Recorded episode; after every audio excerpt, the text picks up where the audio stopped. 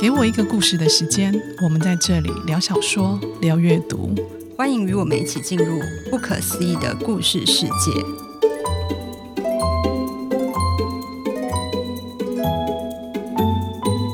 大家好，你现在听到的是《给我一个故事的时间》，我是婷婷，我是冰如。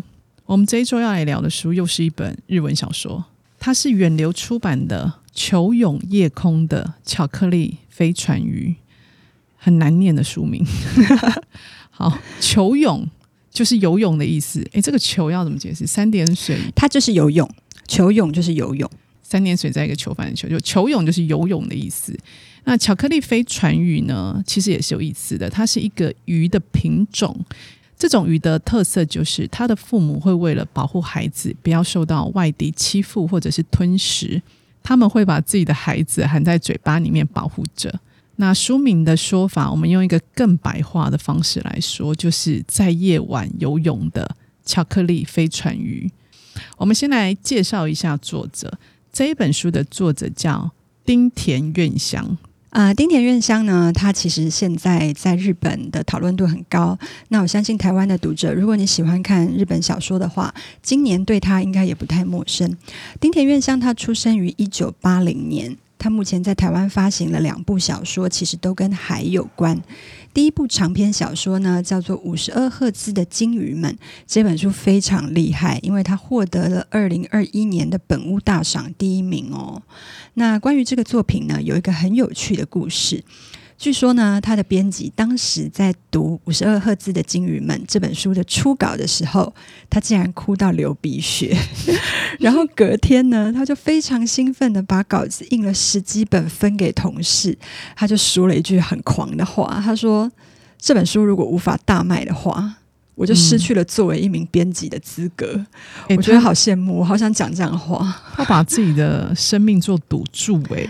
对，很有自信哦，没错。诶，这本书的中文版买得到，台湾有翻译的作品，然后是春天文化发行的。那今天我们要分享的是丁田院香的第二部小说，叫做《球涌夜空的巧克力飞船鱼》啊、呃。我觉得丁田院香他是那种很会描写角色的小说家，就是你看到他笔下的故事，你会觉得如见其人。以这部小说来讲，其中有五个故事，那每一个故事都是用主角来推动故事，可能是主角的反应或者是对话，他利用鲜明的主角形象去把故事勾勒出来。比如说第一个故事。叫做喀麦隆的蓝色小鱼，它的开篇第一段不到五十个字，就让我眼睛一亮，请让我朗读给大家听。大颗的酱油团子，一口咬下去，假牙就掉了，而且一次还掉两颗。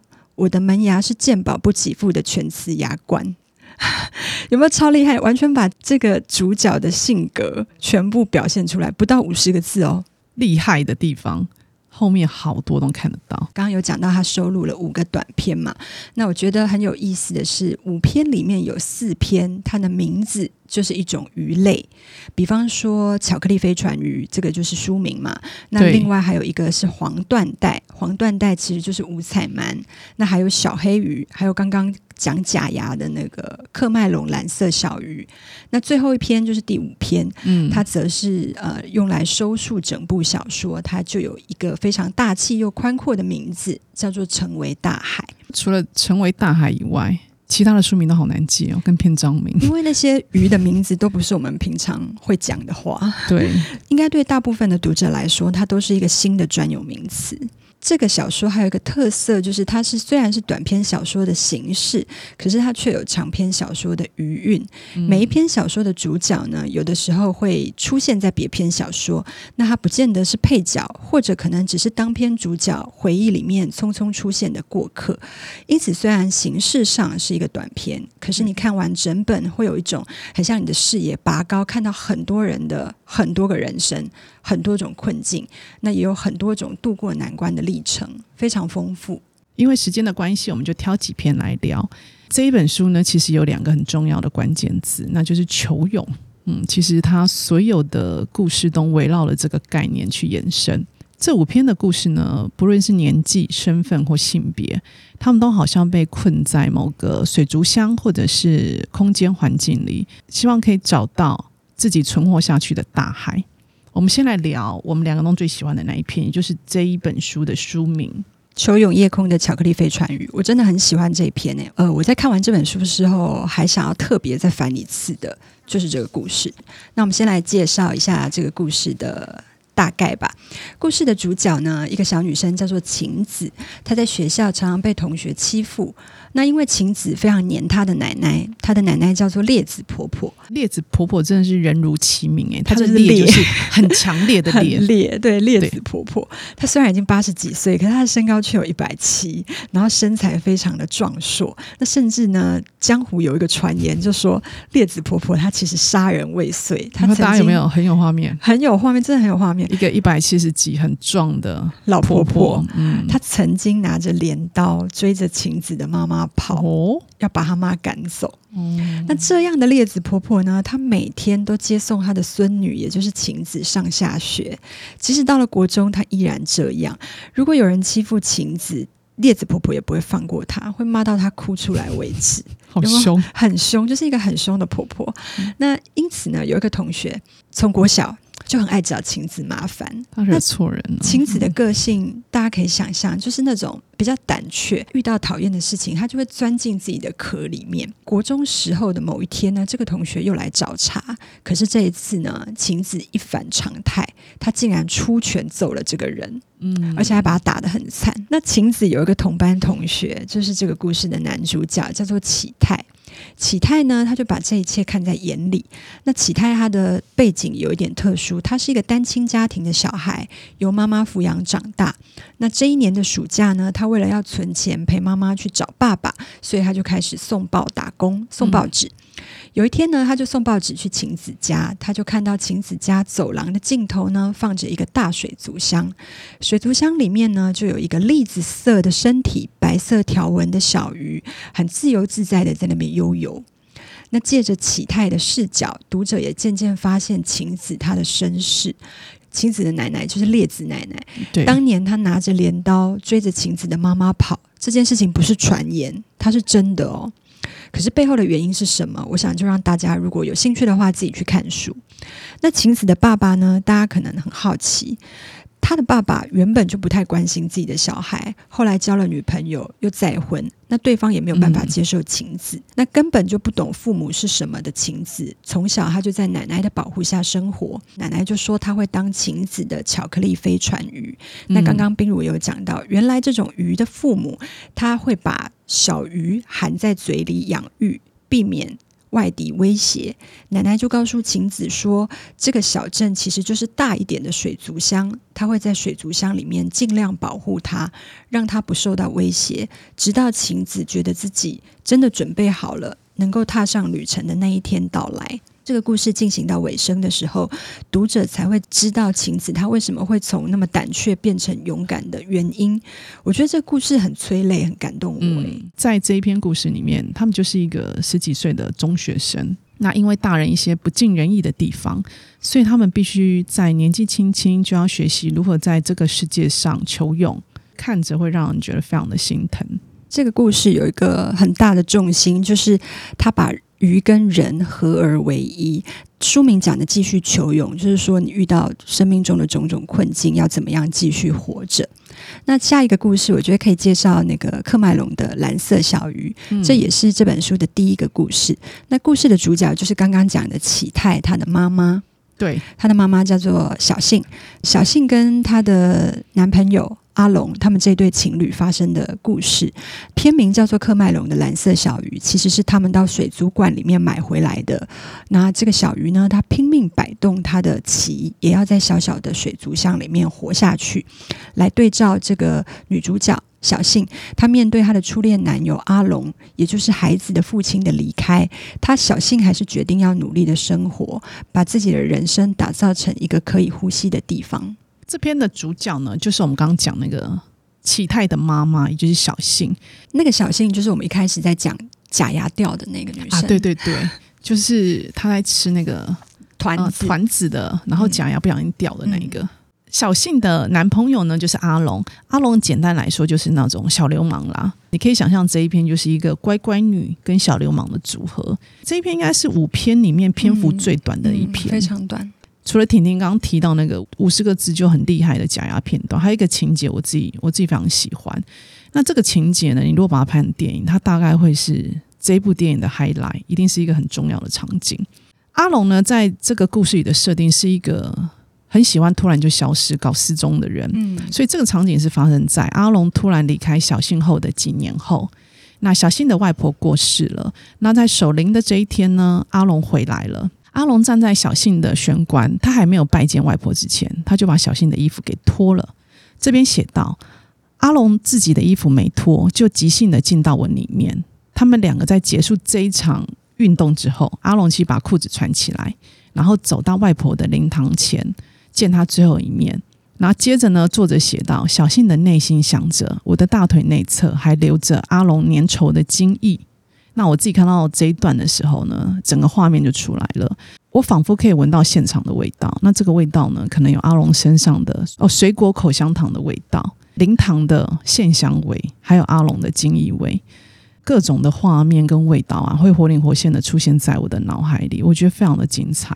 故事继续说下去，阿龙在见完外婆之后呢，书里面写到他们在伯伯的垫背上再度交合。这时候，作者再次提到。阿龙这次有把衣服给脱掉了，所以两次的交合里面，我们可以看得出，第一次阿龙非常的急，就衣服都不脱，然后第二次他终于有脱掉了。这一段故事大约就是两页的文字篇幅吧，但却把阿龙跟小信的角色塑造得非常立体。我们可以看到说，小信他其实非常全心全意爱着阿龙，即使阿龙他每次都不告而别，他也是默默等他。反观去看阿龙，他总是来无影去无踪，说走就走。有一天突然出现在小信外婆的灵堂，他也什么都没有说。他打开门的瞬间，也是先脱裤子，满足自己的性欲。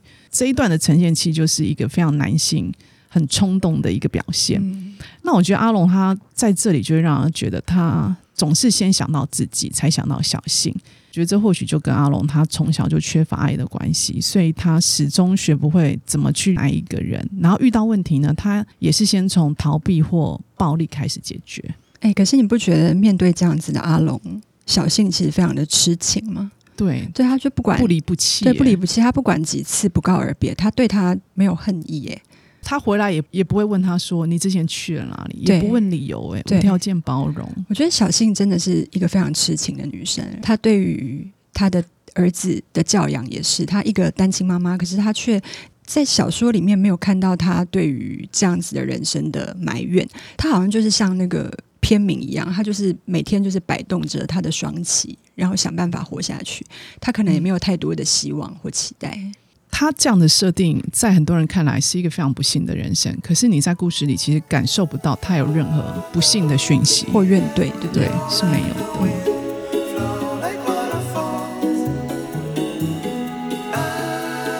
下一个故事是穿梭坡间的黄缎带，冰如来帮我们介绍一下吧。好，我很喜欢这一篇的开头。哎，这一篇故事一开场就用了四个字：“男友死了”，这四个字非常的震撼。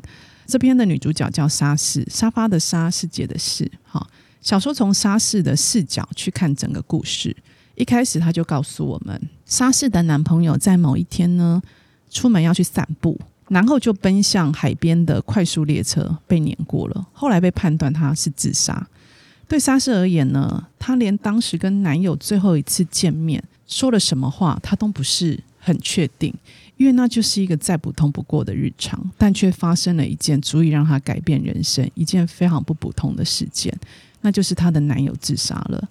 莎士没办法理解，于是她想在男友被列车碾过的那个小镇里去找他离开的理由。莎士去了小镇，她遇到了男扮女装的福美，你可以想象，她就是像芙蓉花一样美丽的福美，与另一位福美的前同事叫环姐。环境的环，故事里的这个环姐其实是一个非常漂亮的女生。整个故事就从莎士、福美跟环姐这三个人开始说起。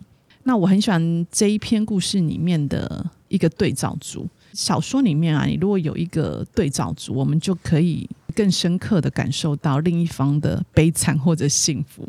那这个故事就有一个强大的对比。首先是莎士男友的遗书里面。他写了很多给父母啊、朋友的话，可是他一个字啊都没有留给沙士，没有对不起，没有再见，更没有我爱你。那沙士的另外一个对照组是环姐，也就是福美的前同事。那男扮女装的福美啊，她是生理性别男，性别认同是女。她在变装成女生之前哦，她曾经是以男性打扮，在职场很认真的工作。当时是以男性身份生活的她，喜欢一个女生，这个女生叫远藤环，也就是沙士口中的环姐。那福美曾经承诺环姐说，她会一辈子把她放在心上，也承诺环姐说。帮他实现一个愿望，所以沙士的男友呢，在自己的遗书里，他一个字都不留给沙士。那我们来看环姐，福美呢，在离开职场的时候，给了环姐一生的承诺，而这个承诺呢，在这个故事里，我认为有一个很美的结尾。这个故事的名字，我那时候看，我也觉得印象很深刻，它叫做《穿梭坡间的黄缎带》。黄缎带其实就是在讲福美吧。因为福美男扮女装，嗯嗯、那那个黄缎带其实是一种鱼类，叫做五彩鳗。然后这个五彩鳗很特别哦，它年轻的时候是蓝色的雄鱼，嗯、可是成熟之后呢，就会变成黄色。我觉得这也对福美这个角色做了很直接的呃延伸的一个意象，就是说福美他原本是。就是男生，可是他后来面慢慢的面对自己，他就以女装的身份来出现。穿梭坡间这四个字给我看完这个故事之后很多的想象哎，因为里面有不同的角色，然后他们每个人遇到的困境都不太一样。比方说对沙士来说，她男友的不告而别，然后没有留下只字片语给他，对他来讲应该是一个很过不去的一个困境吧？他会觉得。这个人怎么突然间就消失了？然后自己好像也被他遗忘了。对，所以莎士才想要到她男友消失的那个小镇去展开新生活，然后也想要去找她心里的这个答案。那对福美来说，一定也是啊。她怎么样从一个男生的身份，然后面对自己的呃女装的身份，她肯定也经过了很多的纠结和纠葛。那环姐，我也认同冰如说的，她应该是这里面。最幸福的一个人，嗯、他甚至到后来，他也不明白事情的真相。对，可是像这样子的环节，他也有他自己的困境啊，他纠结在一些可能很不顺心的感情的状态里面，他自己也对于他的婚姻很不满。那他也有他的困境。那每个人呢，似乎都穿梭在各种不同的困境之中，可是还是要在这个困境里面找到适合自己活下去的方式。那这一篇的主题其实是以福美为主吗？那我们刚才的解释是从沙士的视角，福美这一个人在这一篇故事里面结尾有一个爆点，对，有一个爆点，对，这个爆点如果讲了，其实蛮影响阅读的体验，所以我们就不多说。可是我认为这个爆点是这一篇里面非常精彩的一个反转。这一篇我记得篇幅也蛮长的，对，这一篇算蛮长的，但它其实复杂度很高。呃，小说看到后来才会发现那个福美的爆点。对，其实看到那边我还蛮感动的。我也是，嗯、而且我完全没想到、欸，哎，对我也是没有想过会铺这个梗。没错，嗯，下一个故事是溺水的小黑鱼。故事的主角呢是一个在制药工厂做了十五年，他每天过着一成不变的维子，但他内心有一个没有办法说出口的秘密，那就是他跟他的父亲一样，是一个无法长期停留在同一个地方的人。故事一开始就告诉我们，维子的爸爸很早就离开他们。原因是他无法与他人共生，就是他没有办法跟别人共同生活。那维子的妈妈对于无法与他们母女共同生活的配偶，她从她一开始的难过、愤怒，到最后的心灰意冷。终于决定让他离开。虽然最后维子的妈让他离开了，不过我觉得维子他妈应该是天蝎座的，因为他妈后面对维子他爸做了一个非常残酷的报复行为。这个行为没有一定的恨，其实你很难做到那个地步。故事继续下去，维子的妈大概察觉到自己的孩子有着跟爸爸一样无法与他人共生的基因，所以他不断的对维子情绪勒索。他试图让维子可以长久的陪在自己身边。那对维子来说呢？他周而复始的在同一个地方做同样的事情。他觉得他好像就像这一篇篇名说的，就是一个溺水的小黑鱼，会让他喘不过气来。他很想逃，因为他曾经目睹他母亲是怎么对他父亲做的报复。他知道一旦他做了跟他父亲一样的事情，他母亲会无法承受。但是所有的故事呢，都是从这个但是开始。维子遇到一个跟他一样的男性，这个男生叫宇崎，就是崎岖不平的崎。他无法在同一个地方生活太久。他跟维子一样，身上都有着无法安定的灵魂。故事就从他们两个人开始说起。呃，我在看维子的时候，觉得他其实就是一个没有办法在一个地方定下来的一个人，嗯，然后他很压抑，可是他同时又有一个固定交往的对象，对。但你其实可以发现，他对那个交往的对象其实没有太大的感觉，对。那这个男生跟他求婚，可是他就觉得说，他如果接受了，他可能就要一直这样了。可是他内心里其实一直有一个。嗯，很骚动、很很不安的灵魂，可能是受到他爸爸死亡的阴影的影响。他其实有一直一直心里有这个躁动的部分，所以当他遇到雨琦的时候，你可以感觉到他的心真的整个放松下来，因为雨琦完全可以理解他。那我觉得那个维子，他其实他的状况就有点像溺水一样，他始终都活在他爸爸自我了解生命的那个阴影里面，一直到他遇见了另外一个。跟他一样的人，然后他们一直在寻找可以让他们活下去的地方。那这个地方是什么？那个小说里面其实花了一些篇幅在讲这个这个意象，就是那个地方是什么都不留，什么都不淤积。我觉得淤积可能就是维子和雨琦他们很害怕的一个状态。你在一个地方停留久了，你就会可能会跟那边的人产生一些纠葛，嗯，然后在那个地方留下很多故事，留下很多回忆。那个对他们来说，可能就是一种淤积。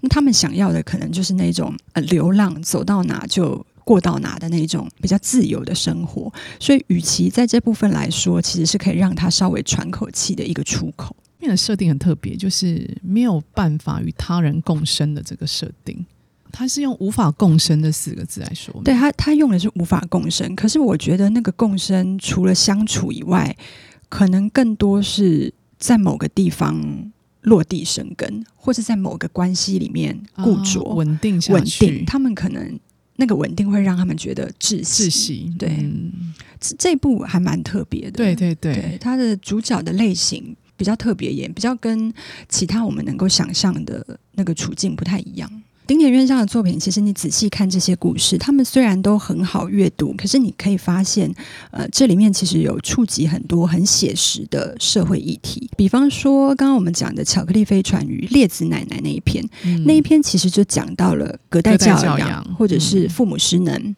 那科麦隆小鱼或小黑鱼都讲到单亲，呃，这些都是女人嗯、呃、很常会碰到的一个处境。嗯，那黄缎带那一篇就讲到扮女装或者我们说的性别不安。这个跟性别有关的议题，然后一直到最后一篇的《成为大海》，其实他讲到了就是非常残酷的一个家暴。对，那我觉得丁田院香他其实非常厉害，因为他把这些很沉重的议题包裹进故事里面，所以这些故事虽然很悲惨，可是。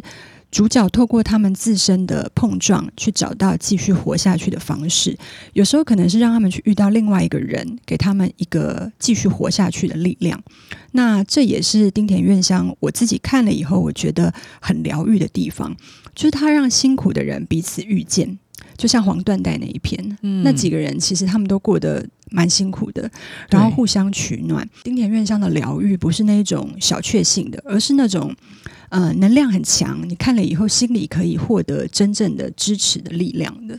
五篇里面每一个人都好惨哦，对，其实都很惨，但是他们几乎不抱怨。你会看到他们其实，在这么惨的人生里面，他们还是很努力的，想要找到自己的大海。看完以后，你真的会觉得暖暖的，然后你会觉得有一种力量长在你的心里。我有朋友看了一直哭，欸，哎，真的，啊，就是落泪。嗯，我是没有闹哭啦，是有被触动的感觉，真的。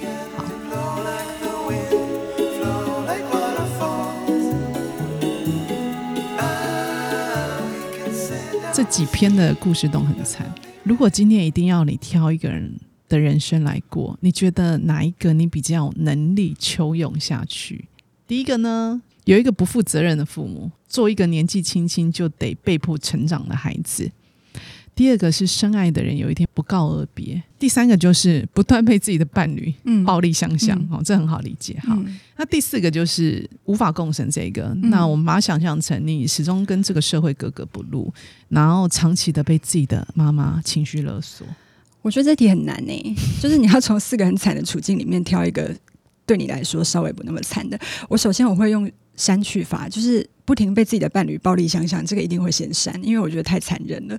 它是一个，就是你实际会感到身体的。疼痛的处境，嗯嗯、所以这个绝对不可能。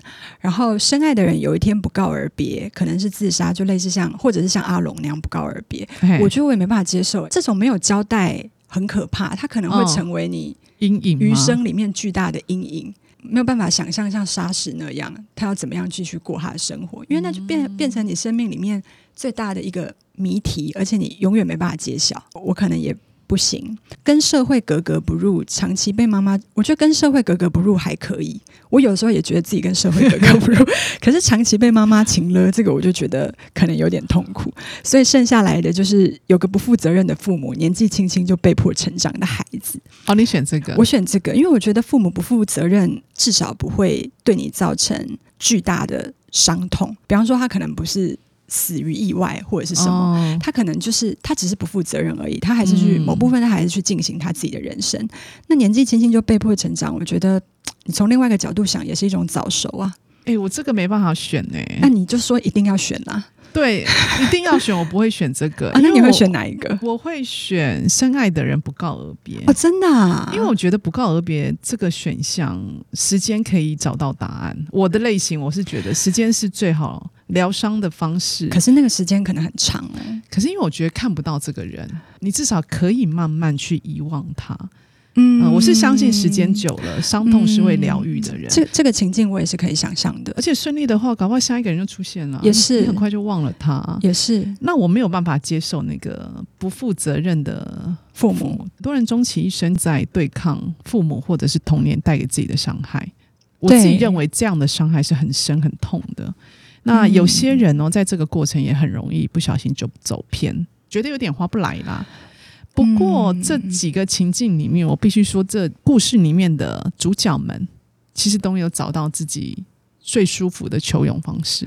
其实像晴子，她的情况就是不负责任的父母，对，那她可能年纪轻轻就被迫成长。可是我觉得小说里面还是有留下一个温暖，就是她有烈子婆婆这样子的人。我觉得这某部分这个小说的疗愈也是在说，呃，不管你有多惨，可是你好像还是可以在你的周围找到一点。让你活下去的暖意或力量吧。嗯，没错。总之呢，这些故事呢，就描述了人活不下去的各种困境。那可能是生存的难，或者是抵御悲伤的艰难，这种种的困境。我很喜欢丁田院香用水族箱的概念来描述。水族箱是一个限制，它关注了某部分的我们。但是在丁田院香的故事里，水族箱里面有很丰富的东西，它有水草，有跟自己一样的小鱼。